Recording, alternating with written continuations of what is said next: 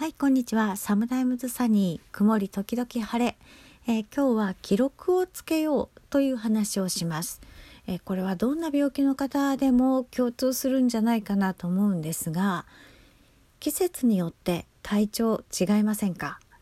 えー、得意な季節不得意な季節ってないでしょうか、え私の場合はですねもともとは健康だった頃はえー、夏バテで5キロぐらい痩せてで秋風が吹くとあのいい季節になったなと思って動き始めるみたいなタイプで夏がダメで秋冬の方が得意でした。ところが、えー、病気になってからはですねえー、っと冬がとにかくダメなんですね。で具体的には11月になるくらい気温がちょっと秋っていうところからちょっとガクッと下がるぐらいになると途端に調子を崩して、えー、パフォーマンスステータスという値がですね1段階下がる1段階か2段階下がるという感じになるのが通例になりました。それが2月ぐらいまで続くんですね。で3月の関西の場合は3月のお彼岸ですね末の頃になるとぐっと気温が上がり始めます。その頃になるとなんて表現したらいいんでしょうね。体にこうギュッとこう力が入るようなイメージになって、えー、活動できるなっていう土台ができるというか体に芯が通るような感じになってで夏断然調子がいいって感じなんですね。だから真逆になりました。でそういうふうに季節変動がある方多分多いと思うんですどんな病気でもあると思うんですね。で例えば脳梗塞の後遺症の方なんかは秋冬あの麻痺側の血行が余計に悪くなるので、えー、調子が悪いですし、えーと、と他に神経内科の関係でいくと神経筋疾患なんかの場合はやっぱり秋冬調子がいいっていう人あんまりいないですね。でそれから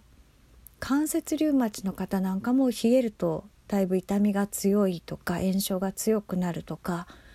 あったりして冬調子がいい疾患って何でしょうねあるんだと思うんですけれどもあるでしょうし同じ疾患でもその方によって得意な季節不得意な季節があると思います。で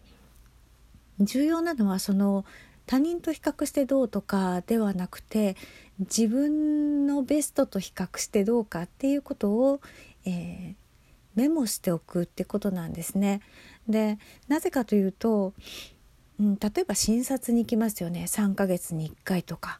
そうすると「調子どうですか?」って聞かれますよね。大抵みんなそういう質問します。で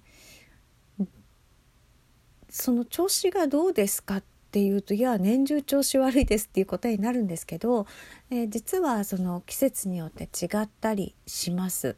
で私がよく主治医に聞かれるのは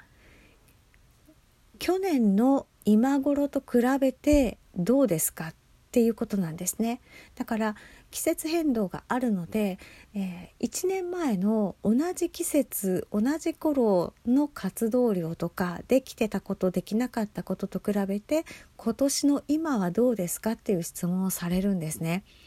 これがなかなか思い出せません。でまあ何て言うんでしょうねあの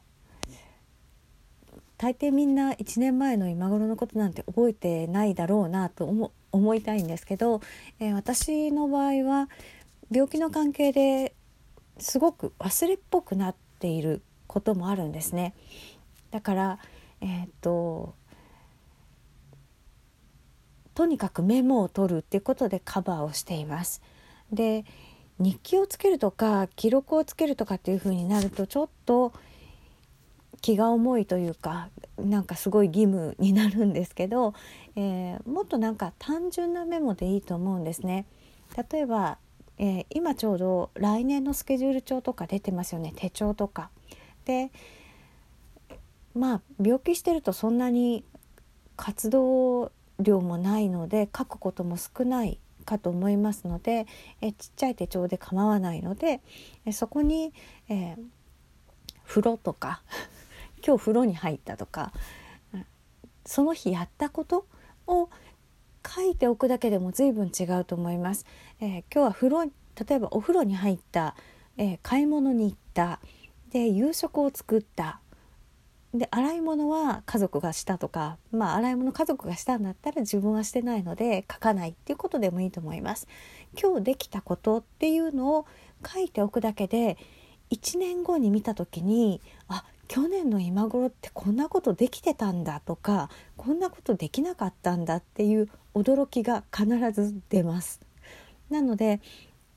うんいろんな場面でメモをつけておくことをお勧めしたいんですけどとりあえず、まあ、体調がどうかっていうのはその体感その時の感じ方にもよりますから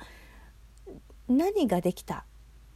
なかつどういう活動をしたかっていうことをメモしておく。で何もできない日ってありますよね。一日寝てたっていう日はその日のマスに斜めに線を引くとかでいいと思います。別にできなかったあれできなかったこれできなかったとか、えー、書かなくてよくて。できたことだけ記録していくと1年後に見直した時あるいは半年後に見直した時に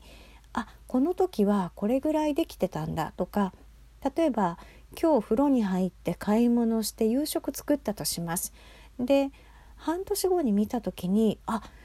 今はもう風呂に入る日は他に何もできないけど半年前は買い物も行ったし夕食も作れてたんだ風呂に入る以外にっていうことがわかるんですねそこで比較をすることができるので、えー、メモを簡単につけておくというのは自分の調子がどういうふうに変わっていくかっていうのを把握するのに役立ちますそして医師にあのなんか調子悪いんですって伝える時でも調子が悪いっていうのはすごく主観的な表現なんですね。じゃあ何がどんな風に調子悪いですか？って聞かれてもなかなか答えづらいんですけれども、えー、以前はこういうことがこれだけできていたのに今できませんっていうような伝え方ができるようになります。そうすると医師ももう少し具体性を持ってあなたの病気の状態をイメージすることができるので、えー、そのためにも、えーメモをつけていくというのはいかがでしょうか。それではまた。